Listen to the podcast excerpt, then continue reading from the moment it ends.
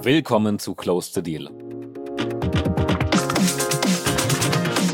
Heute haben wir ein besonderes Format und ich spreche mit meinem Kollegen Flo Adomeit darüber, wie Private Equity eigentlich Unternehmensbewertungen macht, welche Modelle eingesetzt werden und wo auch die Grenzen davon liegen. Also ein spannender Nerd Talk, wo wir ein bisschen gemeinsam philosophieren und den Modellen auf den Grund gehen. Viel Spaß beim Zuhören.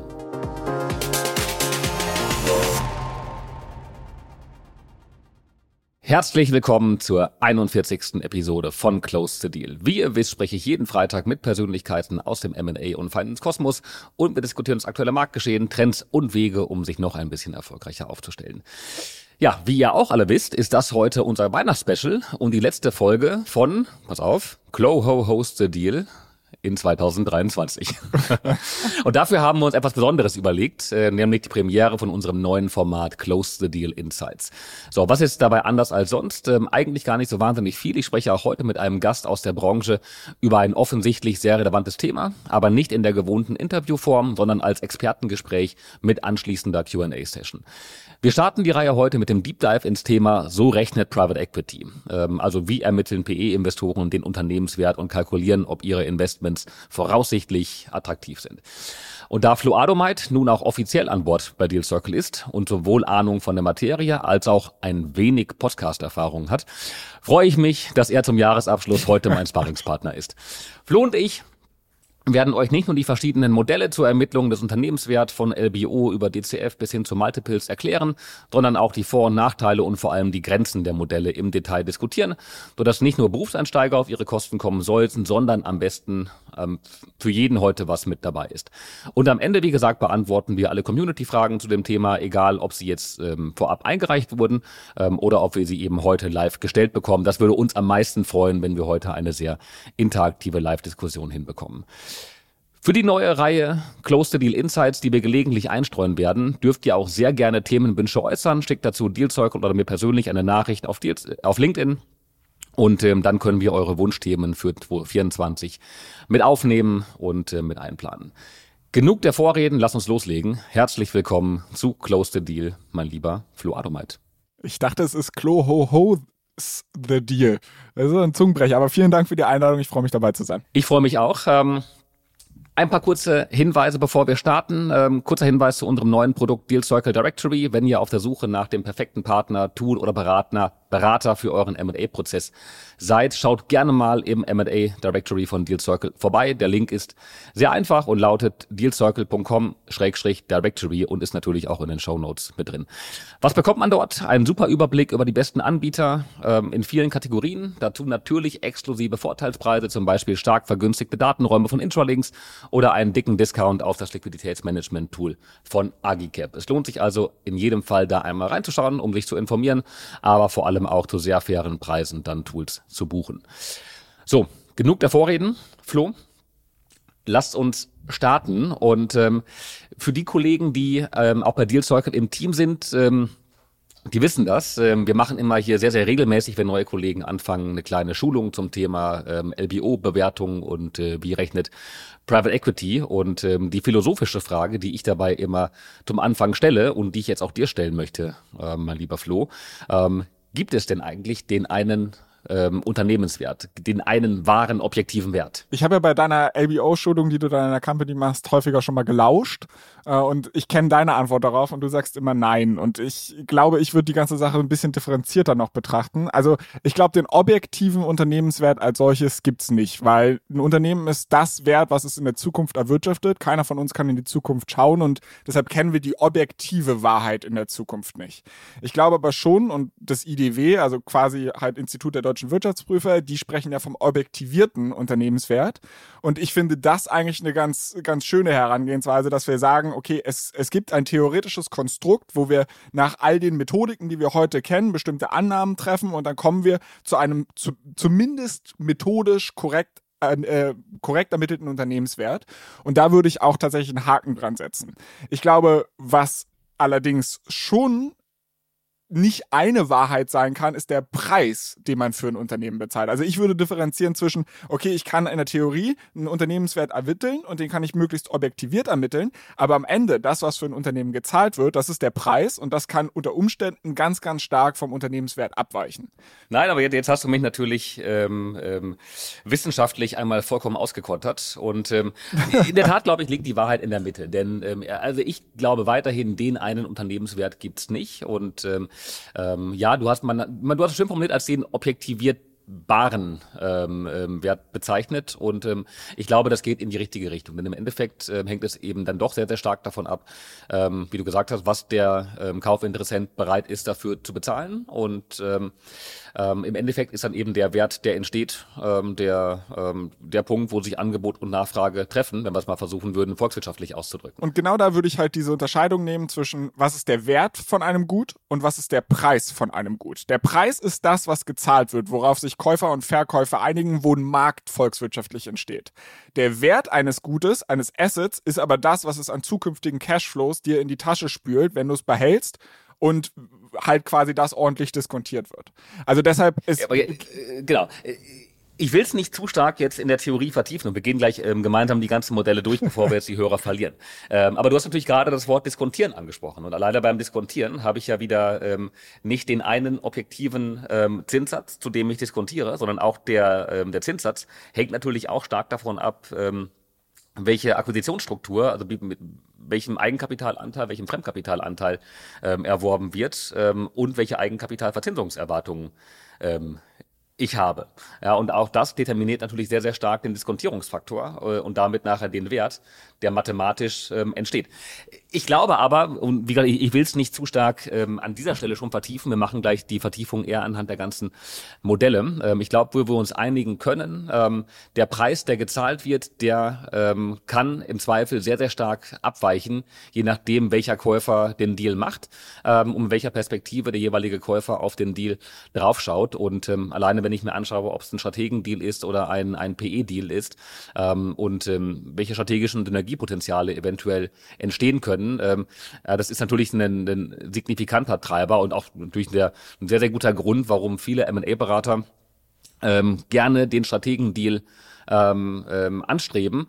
Ähm, nicht nur, weil viele Unternehmensinhaber vielleicht lieber an Strategen verkaufen, weil sie damit ein positiveres Bild assoziieren, was in der Realität nicht unbedingt immer ähm, der, der Wahrheit entsprechen muss. Ähm, aber eben auch, weil sie die Hoffnung haben, dass wenn ein strategisches ähm, Premium möglich ist, das eben zu einem höheren Preis dann dann führt.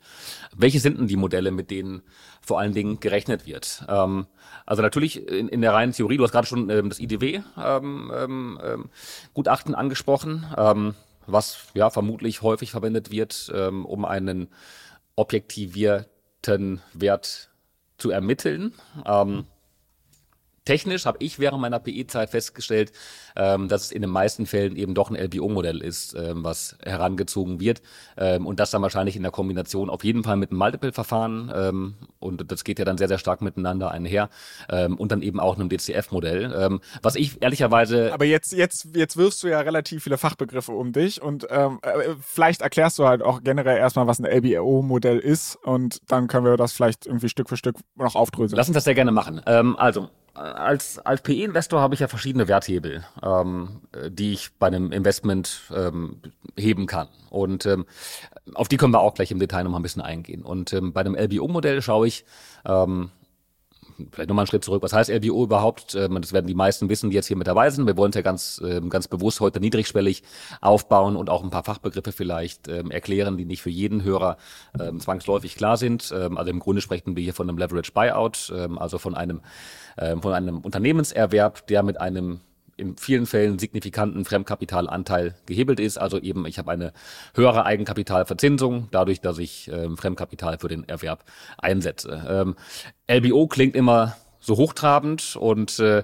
im Endeffekt ist es aber nichts anderes eben wie ähm, ein Kauf mit einem Bankdarlehen. Und wenn wir ehrlich sind, die meisten Transaktionen umfassen halt ein Bankdarlehen, außer vielleicht wenn ein Stratege All Equity kauft äh, mit reinem Eigenkapital, aber auch die haben häufig noch einen, ähm, eine Akquisitionslinie mit dabei, die gezogen werden kann. Und auch eine MBI-Transaktion, wo eine Privatperson ähm, eine Nachfolge antritt, auch das sind in den meisten Fällen ehrlicherweise LBOs, weil eben natürlich eine Akquisitionsfinanzierung vielleicht über die Hausbank oder über andere Finanzinstitute herangezogen wird. Also, lange Rede, kurzer Sinn. Ähm, es geht darum, dass ähm, ähm, mit einem Fremdkapitalanteil ähm, ein Unternehmen erworben wird. Ich glaube, was die besondere Betrachtungsweise ist bei einem ähm, LBO-Modell, wenn man eben von, von dem LBO-Modell als Bewertungsmodell spricht, ist, dass die Perspektive immer die ist, dass man für eine begrenzte Halteperiode ein Unternehmen erwirbt und eben nicht ähm, ähm, davon ausgeht, dass man für die Unendlichkeit ein Unternehmen erwirbt. Da würde man vielleicht eher ein DCF-Modell anwenden. Da können wir auch gleich im Detail drauf eingehen.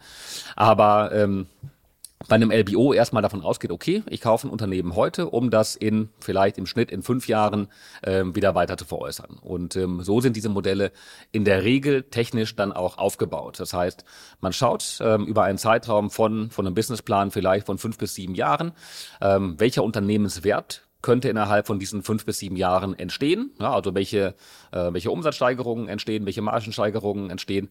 Ähm, wie ist mein Exit-Multiple? Ähm, in fünf Jahren und ähm, diskontiert das dann eben wieder ähm, zurück auf einen Wert heute mit der Eigenkapitalverzinsungserwartung, die ich eben unterstelle. Ja, also ähm, ganz einfaches Beispiel, wenn ich davon ausgehe, dass der Unternehmenswert sich verdreifacht innerhalb von von drei Jahren ähm, und ähm, ähm, das eben mein Ziel ist, eine, eine, ähm, eine jährliche Verzinsung, ähm, in dem Fall bei einer Verdreifachung von 25 Prozent pro Jahr zu erwirtschaften, dann zahle ich eben heute ein Drittel quasi von, von dem Preis, der nachher entstehen kann. Auch wenn das vielleicht eine relativ theoretische Frage ist, aber ist das nicht irgendwie so, als wenn man das Zukunft oder das Problem einfach so in die Zukunft so von wegen schiebt, da kümmert sich Zukunftsteil drum, überhaupt hier eine ordentliche Bewertung zu finden. Weil im Grunde genommen, was du ja machst, ist zu sagen, okay, ich kann den Bewert heute nicht bestimmen. Ich weiß, was ich vielleicht in fünf Jahren dafür bekomme und deshalb treffe ich eine Annahme über, was habe ich für Cashflows oder EBTA oder was auch immer man für eine Kennzahl nimmt. Ich treffe eine Annahme über den Multiple, mache eigentlich nur eine Multiple-Bewertung. Das ist ja das, was am Ende steht. So habe ich mein Exit-Value. Und dann gucke ich halt, okay, was darf ich heute hierfür bezahlen? Aber im Endeffekt ist es doch ganz einfach runtergebrochen eine Multiple. Bewertung. Ja, ähm, eine Multiple-Bewertung, ähm, die natürlich aber sehr, sehr stark zusammenhängt mit den, ähm, mit den jährlichen Cashflows, die eben daraus entstehen auf dem Weg dahin. Also natürlich ähm, kann ich drauf schauen, ähm, was ist mein Unternehmen, ähm, ähm, was ist meine, mein, mein Umsatz und meine Marge vom Unternehmen heute ähm, und kann darauf dann einen ähm, Vergleichsmultiple liegen von, von vergleichbaren Transaktionen oder vielleicht bei größeren Unternehmen ähm, von, von gelisteten Companies.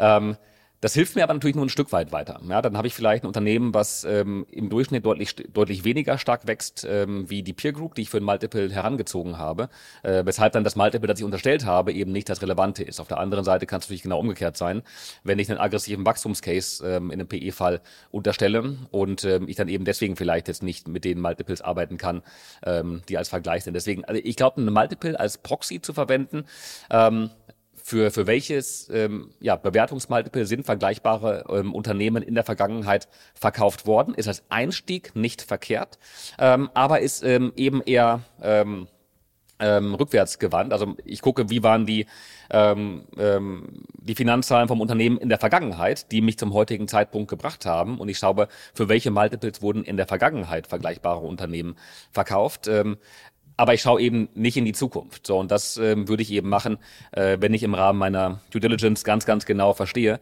welche Wachstumsannahmen kann ich für die Zukunft unter, äh, unterstellen, was sind meine, meine Werthebel, die ich auf der Umsatzseite, auf der Margenseite heranziehen kann. Also welches Unternehmen soll idealerweise mit verschiedenen Szenarien, die ich rechnen kann, ähm, innerhalb der nächsten fünf bis sieben Jahre entstehen. Ja, und deswegen natürlich hast du recht, man schiebt das Ganze ein Stück weit in die Zukunft, aber ähm, im Endeffekt bringt es mir auch nichts, weil ich, ich will ja eine Company in der Zukunft verkaufen. Also muss ich auch eine Perspektive dafür entwickeln, was könnte dieses Unternehmen in fünf, sechs, sieben Jahren wert sein, das Unternehmen, das ich eben bis dahin aufgebaut habe. Diese Modelle, die du gerade angesprochen hast, ich meine, du kommst ja aus der Private Equity Branche und hast da auch viele Jahre gearbeitet. Wie schaut das aus?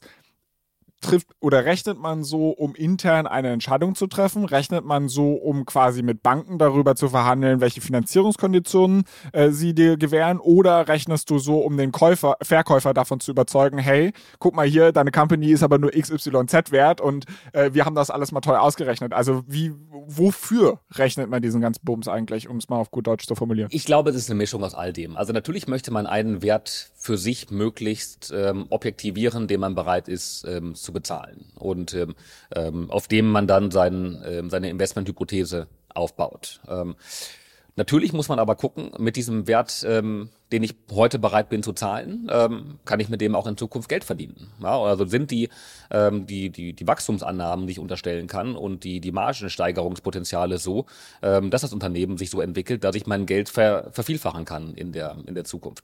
Das heißt, erstmal hilft es mir selber, meinen, äh, meine Bewertung heute zu objektivieren und für mich festzustellen, okay, kann ich damit überhaupt Geld verdienen? Wir, wir haben gerade kurz von den Werthebeln gesprochen. Aber häufig sieht man Unternehmen, die, die fantastisch dastehen, die ähm, ähm, vielleicht zweistellig pro Jahr wachsen und die bereits eine sehr hohe Profitabilität haben und wo man auf den ersten ähm, Moment dann denkt, Mensch, super, dafür bin ich jetzt bereit, ein hohes Multiple zu bezahlen, weil es ja ein tolles Unternehmen ist, was ähm, ein schönes Wachstum hat und bereits eine hohe Marge hat. Wenn ich dann genauer reinschaue und gerade bei der Marge reinschaue und dann feststelle, hoch, ähm, das Unternehmen performt heute schon ähm, deutlich über im Vergleich zum Wettbewerb und der Wettbewerb hat vielleicht eine Profitabilität von, ich weiß es nicht, 6, 7, 8, 9 Prozent EBIT-Marge und äh, meine Company hier hat bereits eine 20 Prozent EBIT-Marge.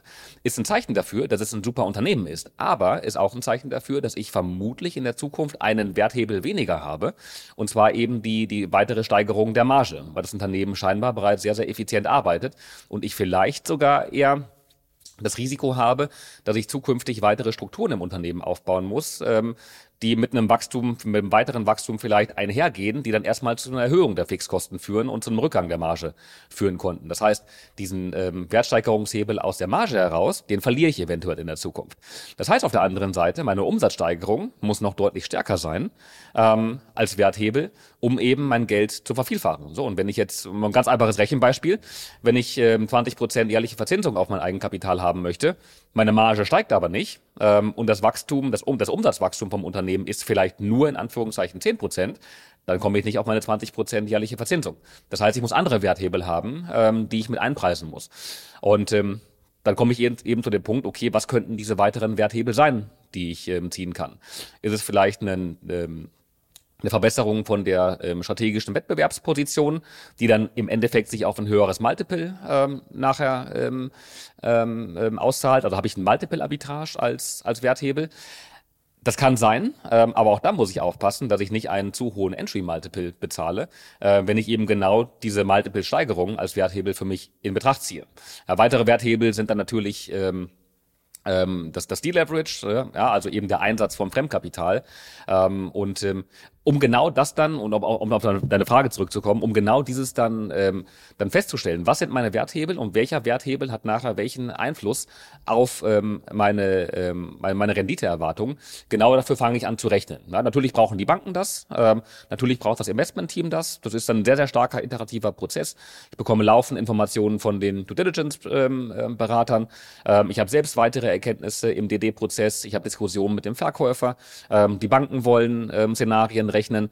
Und ähm, so nähert man sich dann irgendwann ein Modell an, wo man sagt, okay, das hier könnte mein Base Case sein, ähm, mit dem ich meine Bewertung aufstelle.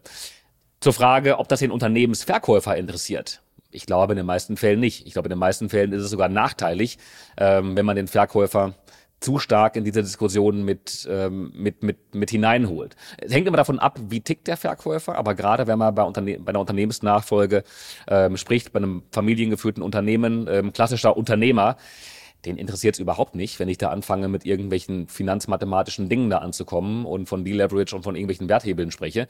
Ähm, der braucht für sich ähm, eine ähm, eine angemessene, eine angemessene Wertschätzung für sein Lebenswerk.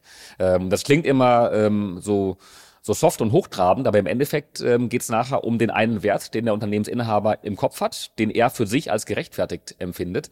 Und ähm, das muss irgendwie zu dem passen, was dann der Käufer bereit ist zu zahlen. Und natürlich kann man darüber sprechen, Mensch, was sind die Einflussfaktoren, die auf den Wert die, die einen Einfluss haben auf den Wert.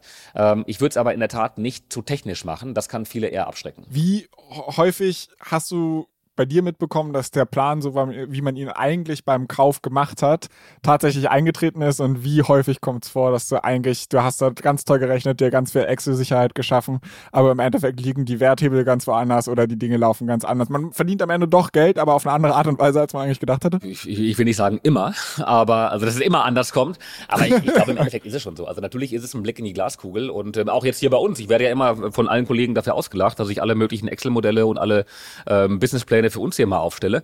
Wer macht denn ja, sowas? Ähm, also. Ich sehe dich da als mein, mein Hauptkritiker. Ähm, aber im Endeffekt ist es ja ähm, einfach ein, ein, ein, ein Weg, mögliche Szenarien möglichst objektiv abzubilden. Und natürlich kann niemand in die Glaskugel schauen und niemand weiß, wo auf der Welt vielleicht wieder ein schrecklicher Krieg ausbricht, der dann wieder zu einer hohen Inflation und zu hohen Zinssätzen führt ähm, und zu einem Umsatzrückgang und einem Nachfragerückgang. Das sind Dinge, die sind einfach schwer planbar. Trotzdem muss man ähm, gucken, mit möglichst validen Annahmen, wie könnte die zukünftige Entwicklung von einem Unternehmen ausschauen. Und äh, Nee, äh, erzähl weiter. Ich wollte dich nicht unterbrechen. Ja. ja. Oh. Okay, ähm, ist, ist was Neues, aber Dankeschön.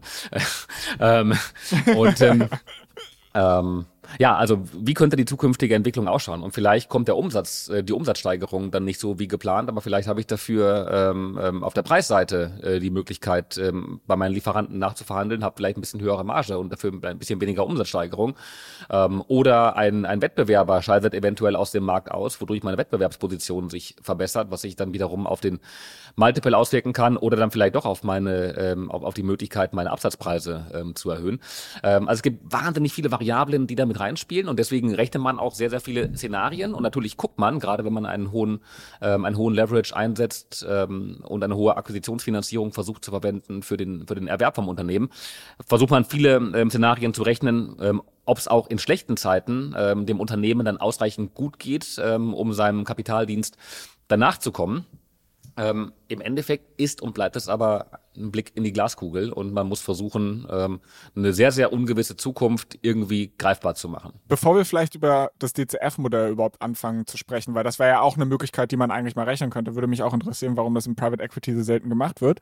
Ähm, vielleicht aber vorher noch die Frage, bei dieser Exit-Multiple-Bewertung, die du in einem LBO-Modell hast, da hast du ja am Ende nicht nur, wie steht die Company in fünf Jahren da, weil klar, wenn sie irgendwie sehr eine Wettbewerbsposition besser ausgebaut hat oder, äh, weiß ich nicht, Kostenstrukturen verschlankt hat, dass es dann halt eine Multiple-Expansion gibt, ist irgendwie selbsterklärend. Es kann ja aber auch sein, dass das makroökonomische Klima kippt, Zinsen äh, gerade von zwei Prozent auf zwölf Prozent steigen und dementsprechend kommt es halt zu einer Multiple Compression. Also nicht alles ist halt unternehmensspezifisch, sondern es kann halt auch company-spezifisch sein. Wie sehr werden solche Szenarien eingepreist bzw. mitbedacht? Gute Frage, ähm, weil genau das sehen wir ja gerade. Und das ist ja ein Grund dafür, warum ähm, gerade im Midcap und Large-Cap ähm, M&A-Markt ähm, so wenig los ist, ähm, weil eben die Exit-Multiples aktuell nicht so sind, äh, wie das vielleicht am Anfang gewünscht war oder wie sie noch vor, vor einem Jahr oder vor zwei Jahren gewesen wären. Ja, also das ist ein Grund, warum wir mittlerweile immer mehr Continuation Funds sehen, wo dann vielleicht äh, das Asset von dem einen Fonds in den nächsten Folgefonds mit ähm, übertragen werden. Ähm, also das ist eine ähm, eine sehr, sehr relevante Frage, die aber im Vorfeld, gerade wenn ich halt x Jahre in die Zukunft hineinschaue, wahnsinnig schwer zu beantworten ist. Ähm, und ähm, dann, äh, also ich glaube, wenn ich heute davon ausgehe, dass ich in fünf Jahren ähm, ein schwieriges makroökonomisches Umfeld habe, dann würde ich heute vermutlich den Deal nicht machen. Und ähm, ähm, das heißt, da ähm, ähm, ist der Blick in die Zukunft natürlich wichtig, aber ähm, man versucht sich dann eher auf der Umsatzseite im Laufe der, ähm, der Halteperiode ähm, ein Bild zu machen, was passiert, wenn ich mal 30, 40 Prozent Umsatz im nächsten oder im übernächsten Jahr verliere und wie komme ich dann wieder nach oben und kann ich dann meine ähm, mein Bankdarlehen weiterhin bedienen. Ähm, den Fall, dass ich die Sorge habe, in fünf Jahren, wenn ich in einen Exit hineingehe, dann kriege ich kein Achter-Multiple, sondern nur noch ein Fünfer-Multiple. Ähm, ich glaube, wenn ich da eine, ähm, wenn ich da ein ernsthaftes Risiko sehe, dann würde ich den, den Deal heute nicht machen. Trotzdem ist es halt wichtig, ähm, wenn ich den Deal gemacht habe, dieses, ähm, diese Perspektive zu entwickeln. Denn ähm, ähm, dann bin ich ja also dann, dann habe ich gemein gesagt, dann habe ich das Unternehmen an der Backe und ähm, dann muss ich ja irgendwann verkaufen. Das heißt, ähm, oder in, in den meisten Fällen irgendwann verkaufen, wenn ich ein PE bin.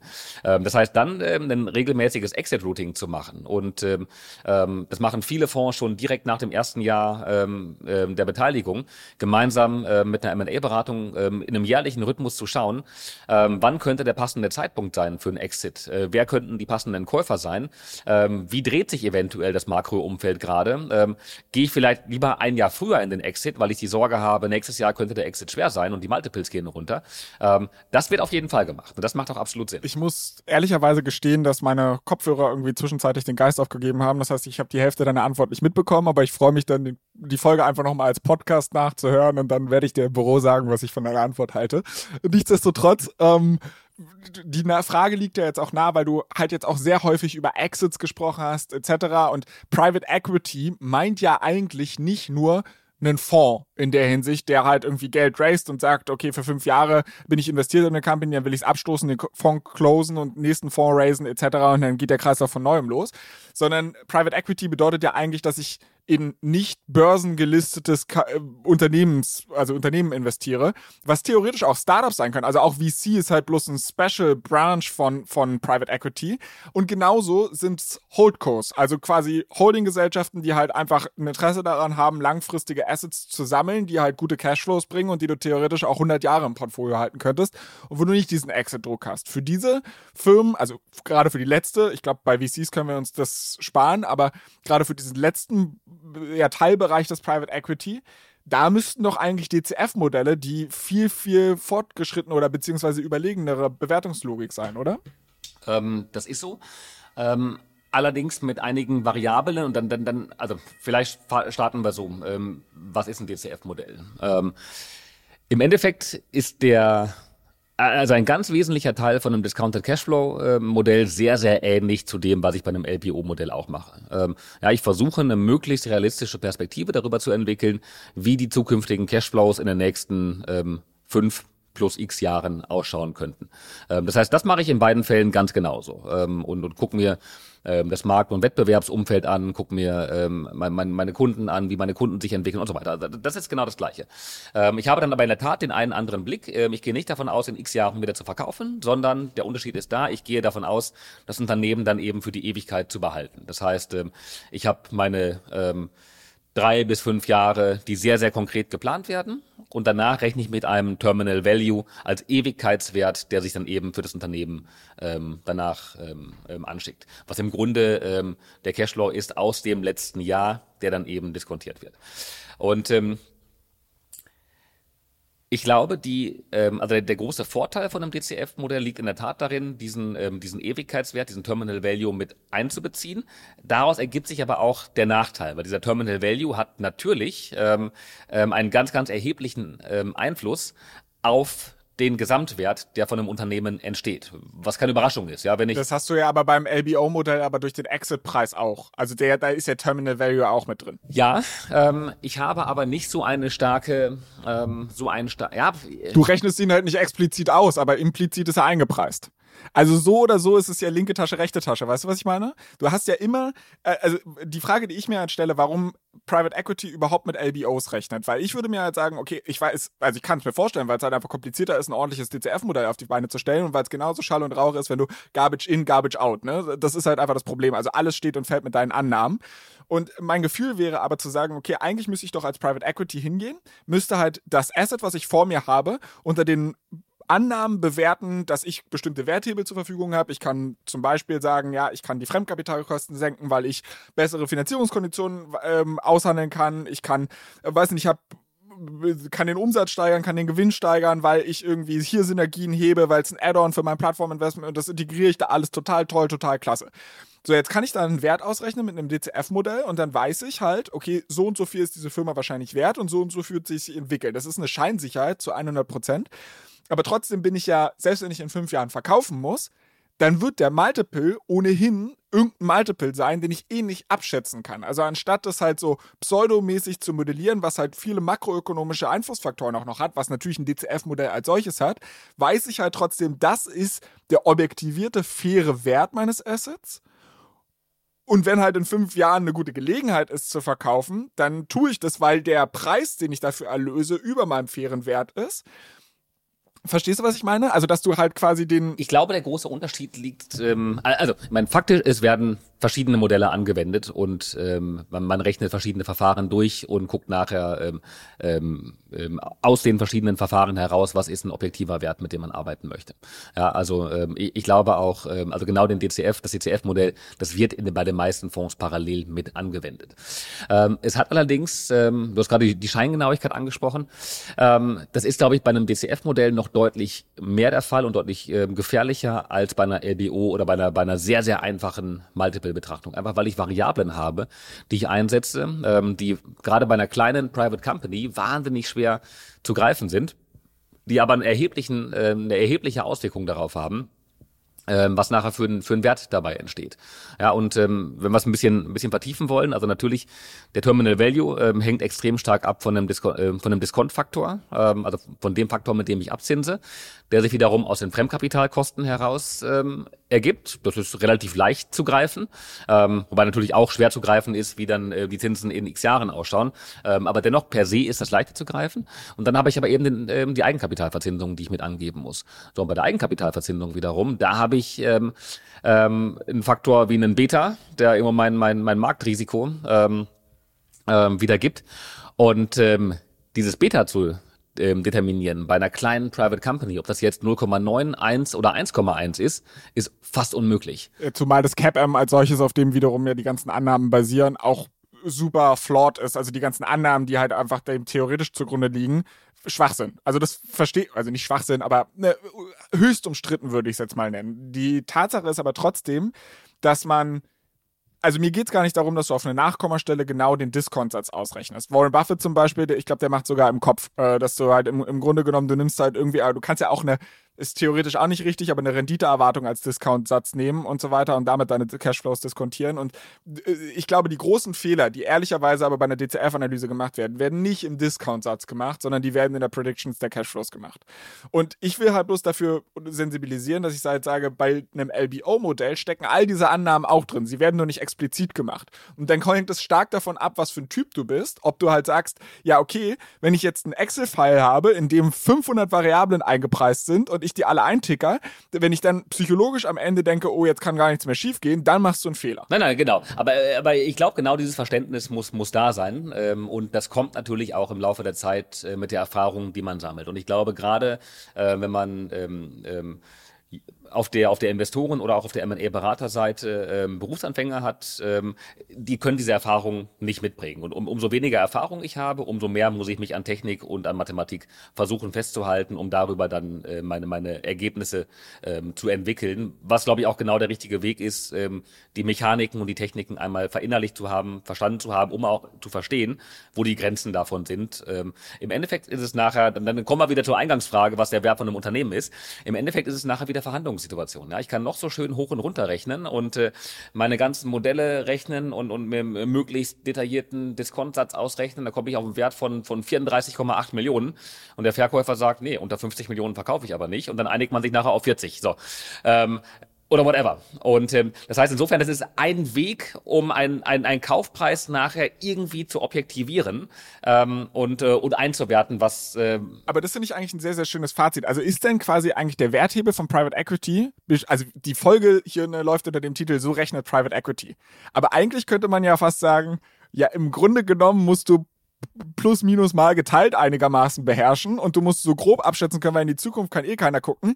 Dein Alpha, was du generierst als Private Equity, liegt halt eigentlich darin, dass du besser in der Lage bist, Dealflow zu sourcen, Nummer eins. Nummer zwei, dass du in der Lage bist, besser den Kaufpreis zu verhandeln, weil du da halt einfach weniger Fehler machst. Und Nummer drei, eine ordentliche Finanzierung. Und Nummer vier, deine Werthebel tatsächlich zu heben. Und die, die sag ich mal, das Rechnen ist so ein bisschen Pflicht. Das sind die Hausaufgaben, die du machen musst. Und das ist eine notwendige, aber keine hinreichende Bedingung, weil die Kür sind eigentlich genau diese Sachen anhand von Annahmen, einen Wert im Kopf zu haben, aber verhandlungstechnisch auch tatsächlich die, die Sache auf den Tisch zu bekommen oder aufs Papier zu bekommen, dass man da am Ende Geld mehr verdient. Absolut, absolut. Also ähm, die Mathematik ist das eine und das, das muss gemacht werden. Man muss irgendwo für sich gucken, was ist ähm, finanzierbar und was, ähm, was, was rechnet sich unter ähm, gegebenen ähm, Annahmen, die man trifft.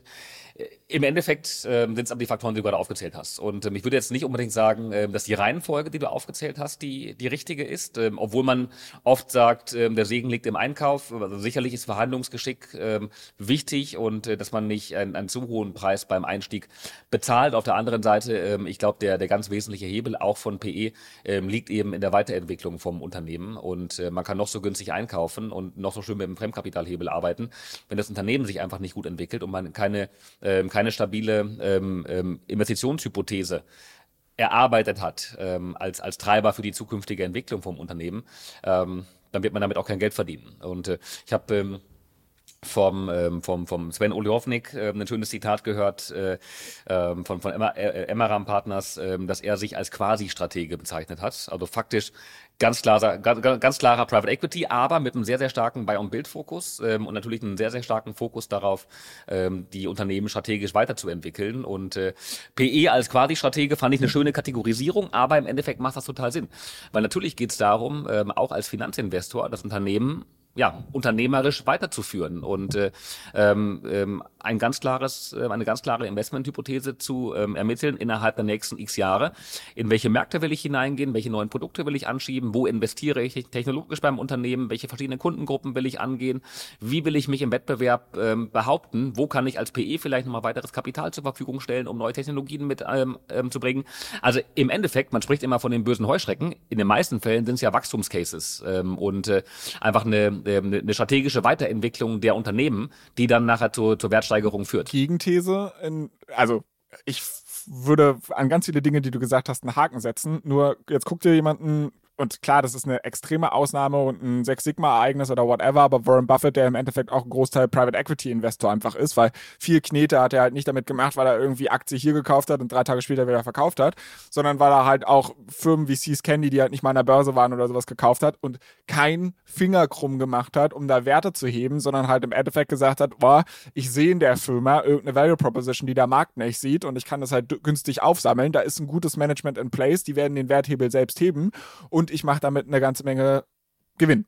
Und davon gibt es ja auch, es gibt ja auch Private Equity Häuser, die jetzt nicht zwangsläufig reingehen und äh, mit der Brechstange da irgendwie alles durchoptimieren, sondern es gibt ja auch Private Equity Investoren, die im Grunde genommen äh, bisschen mehr Freiraum in der strategischen Weiterentwicklung ihrer Assets lassen. Ich, ich glaube, die Wahrheit liegt in der Mitte und ähm, in der Tat, Warren Buffett ist vermutlich ein, ein Ausnahmebeispiel. ich weiß auch nicht, ob ich ihn als PE-Investor bezeichnen würde oder eher als Asset Manager. Ähm, ähm, und wahrscheinlich, ähm, ja, das ist halt eine, in, in vielen Fällen ähm, eine sehr, sehr langfristige Buy-and-Hold-Strategie und eine sehr, sehr ähm, gute strategische Auswahl der Unternehmen, in die er hinein investiert, aber natürlich keine, ähm, ähm, also in, den meisten Fällen, zumindest jetzt äh, nach hinten raus, ähm, nicht eine ähm, so intensive operative Zusammenarbeit, wie das viele ähm, PE-Investoren ähm, machen würden. Genau. Aber ich glaube, worauf wir uns einigen können und ähm, ähm, um auch dann die, die, die Fragerunde und Diskussionsrunde ein bisschen ähm, zu eröffnen, ähm, im Endeffekt ist es ähm, ein, ein, ein, ein Versuch, einen sehr subjektiven Unternehmenswert möglichst objektiv zu ermitteln. Und man muss sich ganz bewusst sein, dass ähm, die Grenzen in vielen Modellen liegen. Ähm, und ähm, muss das für sich einwerten können. So und ähm, dann glaube ich, ist es durchaus sinnvoll und richtig, verschiedene Modelle zu rechnen, ähm, um zu wissen, was kann man ähm, verdienen, auch aus M&A-Beraterperspektive heraus. Ähm, was sind die Cases, die, ähm, in die die Investoren hier hinein investieren sollen? Ja, also was kauft man überhaupt, ähm, wenn man wenn man investiert? Ähm, aber das ist eben nur ein, ein, ein, ein Teil der Wahrheit ist. Bis dahin haben wir noch Fragen, die auch eingereicht wurden vorab und Flo, die gebe ich doch direkt mal an dich weiter. Mal gucken, ob du da eine Idee hast. Und zwar war die Frage, wie hoch der Einfluss von ESG-Faktoren bei der Unternehmensbewertung ist und ob das ähm, in der Praxis in die Modelle ähm, auch eingepreist wird. Also ich glaube ehrlicherweise nicht. Also ich meine, du, ich kann halt von der Börsenperspektive so ein bisschen drauf schauen, dass es ja auch einen großen Trend an ESG-Investing gibt und das halt irgendwie extra Fondsprodukte, die halt ziemlich viel Kapital anziehen und solche Geschichten.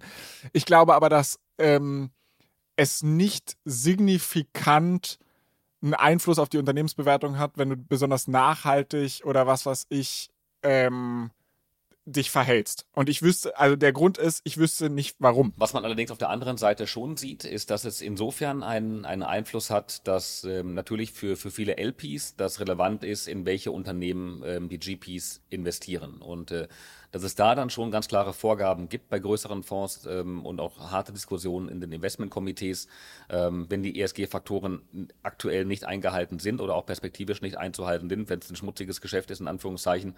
Und ähm, insofern da dann ähm, Investmentlimitierungen ähm, bestehen. Okay, okay. Also da, okay, ich würde meine Frage oder meine Antwort noch mal so ein bisschen adjustieren, dass ich sage, okay, es könnte schon, also du siehst es ja auch, dass große Tabakriesen irgendwie zu, weiß ich nicht, Multiples an der Börse handeln von vier vom Gewinn oder so eine Geschichten. Das mag schon Einfluss haben. Ich, ähm, in der Hinsicht würde ich es aber so konkretisieren, dass es keinen Einfluss auf die Rendite hat, die du mit solchen Assets machst. Weil du, weil du halt in dem Augenblick, wenn du als LP halt in eine Company reingehst, weil die besonders ethisch ist und dementsprechend mehr Kapital anzieht, weil halt, ne, so, dann hast du halt, dein Einstiegspreis ist höher und dein Ausstiegspreis ist auch höher. Also es ist äh, auch da linke Tasche, rechte Tasche, würde ich argumentieren. Ja. Nee, nee, ist, ist faktisch so. Ähm, also wir sehen das ähm, jetzt bei, bei Deal Circle, wenn wir ähm, ähm Transaktionen mit vermarkten, ähm, ähm, die ESG-seitig schwierig sind. Also jetzt nicht unbedingt, weil's, ähm, weil es ähm, Tabak oder Rüstung oder was auch immer ist, sondern ähm, eher, weil es ähm, im, im ähm, Environmental-Bereich schwierig ist, in Richtung Bergbau geht oder was auch immer.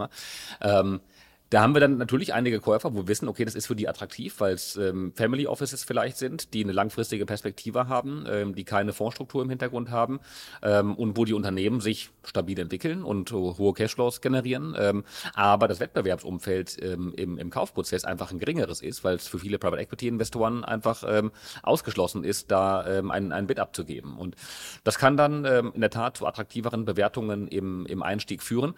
Ähm, auf der anderen Seite ist es deutlich schwieriger, günstiger, wenn ich eine Bankfinanzierung brauche, äh, was dann wiederum meinen ähm, ähm, den, den, den Leverage als Hebel deutlich begrenzt. Ähm, und äh, da ist es schon so, dass wir von, von sehr vielen Banken und wir als Deal Circle sind ja auch äh, mit dabei, auf der Finanzierungsseite zu unterstützen und äh, ähm, für viele Käufer äh, bei der Akquisitionsfinanzierung äh, eingesetzt, von, von vielen Käufern eingesetzt werden bei der Akquisitionsfinanzierung, ähm, um Banken anzusprechen, zu vermitteln und zu helfen, ähm, die Finanzierung mit aufzustellen.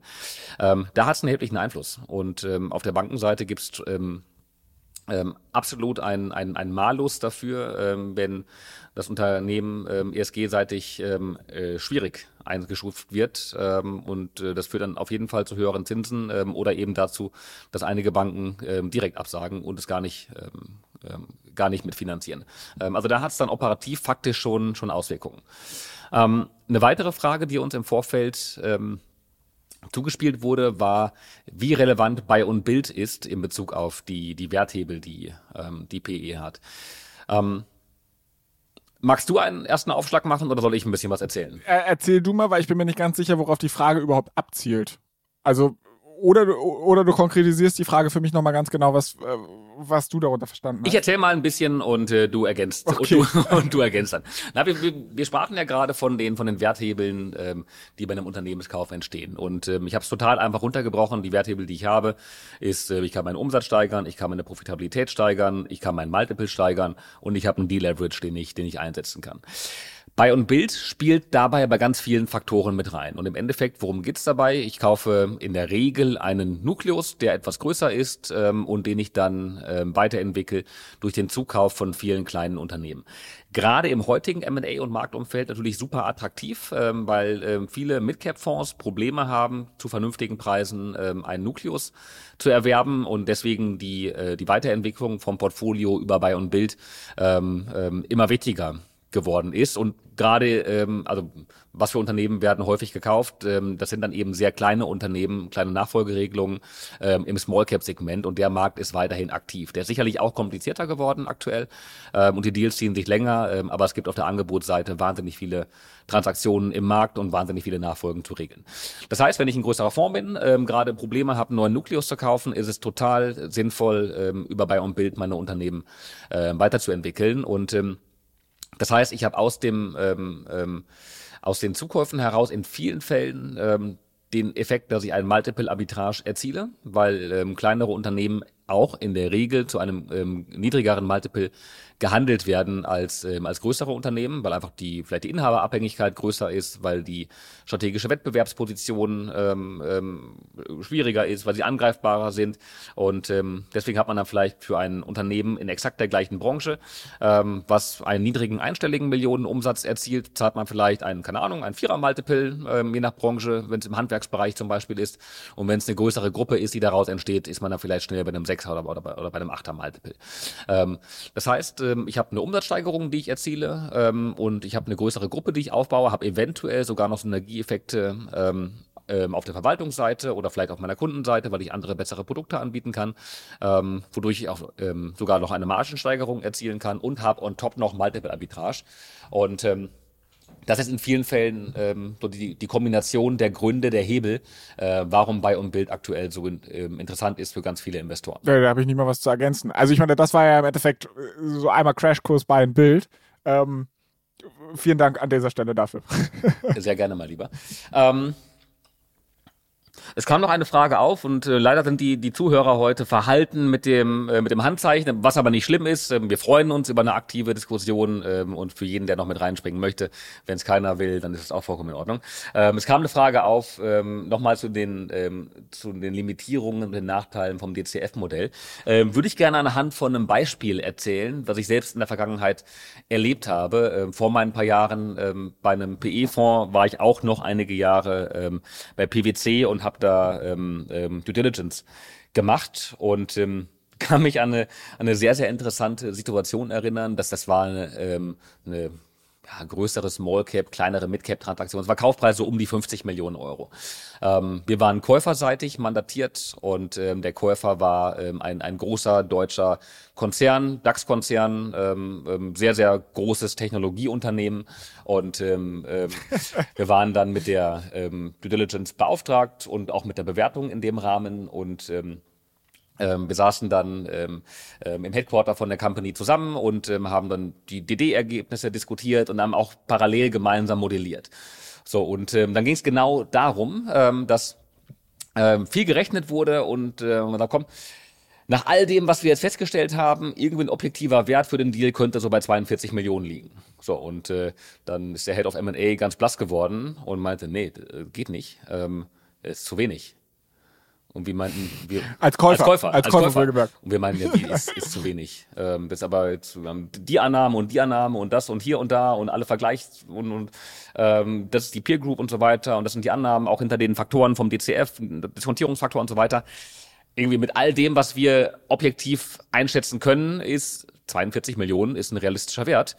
Und er meinte, nee, geht nicht, weil ich habe mir jetzt vom Vorstand, habe ich mir eine Freigabe geholt für 50 Millionen Kaufpreis. Und äh, wie sehe ich denn aus, wenn das jetzt viel zu viel war?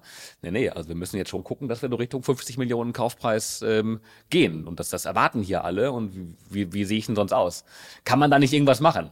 Und dann ist es in der Tat die Limitierung vom DCF. Ich glaube, wir haben dann den Beta, ähm, haben irgendwie von, ja, keine Ahnung, von 0,9 um äh, leicht verändert. Und dann plötzlich stand da irgendwie 49 Millionen Kaufpreis. Und dann meinte, ah, super, perfekt das ist genau der Wert, den ich haben wollte.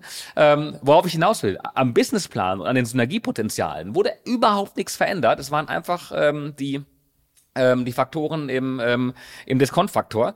Ähm, und ähm, das hat nachher einen dramatisch anderen Unternehmenswert erzielt. Also ich glaube, um da auch mal einzuhaken, vollkommen richtig. Ich meine, diese, diese Modelle sind super sensitiv auf Annahmenveränderungen. Und manche Annahmen haben einen größeren Effekt als andere und bei manchen Modellen schlägt sich auch eine Annahme mehr nieder als eine andere. Und eine Methodik, um damit umzugehen, also man kann das jetzt einerseits akzeptieren, aber ich glaube, eine andere Möglichkeit ist, damit umzugehen, sich nicht auf Punktschätzer zu verlassen. Ähm, ich weiß nicht, ob dir Aswath the Motorin was sagt. Ähm, Im Grunde genommen bei der NYU Stern so der Professor für Valuation, irgendwie auch dicker Buddy von Scott Galloway etc. pp. Und der ähm, stellt sehr viele seiner Inhalte auch auf YouTube online, geht da sehr krass ins Detail rein und äh, würde ich wirklich jedem, der sich mehr für das Bewertungsthema interessiert, äh, sehr ans Herz legen, sich das mal anzuschauen. Und was der aber macht, ist halt ein, ein Excel-Plugin von, ich glaube, Oracle zu benutzen, was Crystal Ball heißt.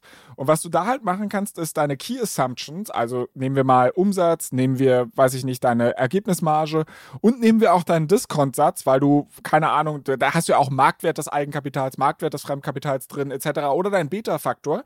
All diese Punkte kannst du halt durch eine Bandbreite ersetzen und kannst dann triffst keine Annahme mehr zu einer Punktschätzung und sagst, du glaubst, dass dein Umsatz in zwei Jahren bei zwei Millionen liegt, sondern du sagst halt, okay, ich will ich gehe davon aus, dass meine, äh, mein Umsatz in zwei Jahren bei durchschnittlich zwei Millionen liegt, in einer Normalverteilung äh, mit einem Schwankungsintervall von XYZ. Ja, und du kannst natürlich auch ganz andere Verteilungsfunktionen benutzen, ob das jetzt Laplace ist oder äh, eine binäre Verteilung und etc. pp. Und so kannst du deine Modellannahmen halt nicht als Punktschätzer modellieren, sondern halt als, als Verteilungen. Und was du dann am Ende rausbekommst, ist kein Unternehmenswert als Punkt, sondern halt auch eine Verteilungskurve, so eine Art Monte Carlo-Simulation, die dann halt gemacht wird, wo du am Ende siehst, pass auf, der wahrscheinlichste Unternehmenswert ist hier, der schwankt aber um diese Größen und diese Annahmen, die Variation dieser Annahmen hat eigentlich den krassesten Einfluss auf den Unternehmenswert, den du am Ende rausbekommst. Ist trotzdem weiter Scheinsicherheit. Du siehst aber relativ schnell, welche deiner Annahmen die wirklich kritischen sind und den Unternehmenswert am stärksten treiben. Und dann kannst du dir halt auch die Frage stellen, mit welcher Konfidenz kann ich die überhaupt treffen und ist das unter Umständen wirklich ein gutes Investment für mich oder bedarf es hier einer, einer tieferen Analyse? Klingt spannend. Ähm, nee, äh, macht absolut Sinn und klingt nach, einem, nach einer genau richtigen Herangehensweise, ähm, um damit mit Bandbreiten und mit Szenarien ähm, zu rechnen. Ähm, Flo, ich würde es für heute ähm, dabei belassen, würde einen Haken dran machen. Wir haben jetzt ähm, ein bisschen überzogen, aber nicht so viel. Du hast vorher schon gesagt, Mensch, heute schaffen wir es sicherlich innerhalb von einer halben Stunde. Das haben wir nicht geschafft. Ähm, aber ähm, ich hoffe, für die Zuhörer war da ein bisschen was Spannendes ähm, mit dabei und äh, wir haben sowohl den Einsteiger abgeholt als auch den Profi. Kai, kurze, kurzer Zwischenruf noch an der Stelle. Wir warten hier seit 20 Minuten auf eine Wortmeldung. Jetzt haben wir eine Wortmeldung und du willst hier Sack zumachen? Da, äh, auf gar keinen Fall. Äh, die habe ich in der Tat übersehen. Ähm, dann machen wir noch kurz weiter. Ähm, und ich, ähm, das tut mir echt leid. So, Hendrik, wir sollten jetzt hoffentlich uns gemeinsam hören können. Und sorry, dass ich gerade abmoderieren wollte. Und gut, dass Flo dich noch gesehen hat. Ja, es äh, ist auch jetzt gerade tatsächlich äh, zum letzten Punkt gewesen, dass äh, ich da auch noch was beitragen kann tatsächlich.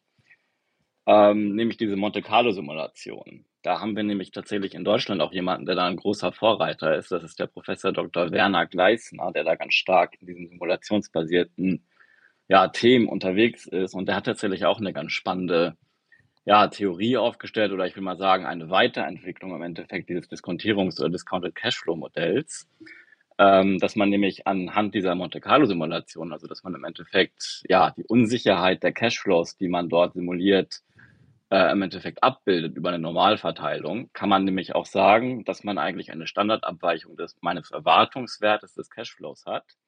Und äh, anhand von dem kann man tatsächlich auch einen unternehmensspezifischen ja, Diskontierungszins, also im Endeffekt einen sozusagen spezifischen Cap-M, äh, festlegen, selbst bei Unternehmen, die nicht börsennotiert sind. Und das äh, ist eben in der Hinsicht eine, sag ich mal, meiner Meinung nach fast Revolution, weil es so ein bisschen diese Schwäche, dass ich halt immer eine Peer Group für mein nicht börsennotiertes Unternehmen finden muss und so weiter, ähm, dass ich das nicht mehr habe, sondern wirklich spezifisch das Risiko, das ich selbst als Investor sehe bei dem Unternehmen, dass ich das nun modellieren kann, quantifizieren kann und sogar daraus dann auch meinen Zinssatz ableiten kann. Und das ist wirklich eine tolle Sache. Ich finde es super spannend. Also ich bin tatsächlich auch ein großer Fan von also ich glaube, was viele Leute dann halt, wenn sie Monte Carlo hören, gleich denken, okay, man würfelt jetzt auf einmal die Unternehmensbewertungen und so ist es ja nicht, sondern es geht halt auch einfach darum, die Annahmen nicht in Form eines Punktes zu treffen, sondern halt zu sagen, ich weiß, dass ich da Schwankungsintervalle habe und ich versuche die einfach zu modellieren. Ähm, und ich glaube, jeder, der sich da ein bisschen mehr mit auseinandersetzt und auch vielen Dank für den Hinweis, also ich kannte jetzt den Professor Dr. Werner Gleisner noch nicht, aber ich werde mir das auf jeden Fall mal anschauen. Ich finde es halt eine ne super spannende Geschichte. Ich glaube, trotzdem sollte man darauf hinweisen, dass auch wenn man in Schwankungsintervallen rechnet, du keine absolute Sicherheit bekommen kannst, sondern du kriegst halt einen probabilistischen äh, Unternehmenswert und man muss sich halt auch darüber im Klaren sein, dass meine Chance beim russisch Roulette drauf zu gehen, bei einem, weiß ich nicht, sechs Kammer Revolver 1 zu 6 stehen. Äh, und das heißt, im Endeffekt ist es eine gute Wette auf, auf den ersten Blick, aber es kann mich halt trotzdem diese eine Kugel treffen. Und genauso kann es halt auch bei Bewertungen sein, dass ich sage, okay, im wahrscheinlichsten Case geht es mir sehr, sehr gut, aber wenn ich halt irgendwie einen Totalausfall riskiere bei x Prozent, dann äh, solche Sachen, glaube ich, muss man da halt auch in einer, in einer Risikoaffinität, Risikoaversion und so weiter alles mit einbeziehen. Also es sind ja auch viele psychologische Faktoren, die da noch abseits dieser, dieser ganzen Modellierungsgeschichte mit ähm, reinspielen. Aber viel, vielen Dank auf jeden Fall erstmal für den, für den Hinweis. Ja, gerne. Das ist äh, vielleicht noch ganz kurz das, was Kai vorhin die ganze Zeit meinte, dass man im Endeffekt seine Annahmen quantifiziert. Das geht darüber halt sehr gut. Ja, ja, genau. Ja, vielen, vielen Dank, Hendrik, ähm, dass du dich da noch mit eingeschaltet hast. Ähm, und äh, so kann ich, glaube ich, äh, umso stolzer sagen, dass aus dem ähm, groben Überblick, den wir heute geben wollten, Flo, dann doch ein echter Nerd-Talk geworden ist und wir doch noch relativ tief ins Detail gegangen sind. Aber das ist ja super. Ähm, so haben wir, glaube ich, eine sehr gute Bandbreite abgedeckt und äh, vielen Dank dafür. Flo, vielen, vielen Dank für diesen ähm, ersten Deal Circle Insight zum Thema So rechnet PE. Ja, ich danke dir. Ja, hat, hat, hat Spaß gemacht und ähm, mal gucken, welche weiteren Themen wir für das kommende Jahr da ähm, zusammengesammelt bekommen. Wie gesagt, sehr, sehr gerne mit Vorschlägen auch aus der Community. Vielen Dank auch an alle Zuhörer, ähm, die jetzt bisher mit dabei geblieben sind. Wie immer für diejenigen, die es als Podcast hören. Ich freue mich sehr über eine 5-Sterne-Bewertung im Podcast-Player eurer Wahl. Und ähm, ja, wir gehen jetzt erstmal ab in die Weihnachtspause. Und ähm, für Close the Deal geht's dann weiter am 12. Januar. Und äh, dann spreche ich mit Michael Maas von der HASPA, ähm, also von der Hamburger Sparkasse, ähm, über die Rolle von, ähm, von Sparkassen im M&A-Prozess. Und ja, bis dahin wünsche ich euch allen frohe, erholsame Weihnachtstage, guten Rutsch ins neue Jahr. Vielen Dank und bis zum nächsten Mal. Ciao, ciao.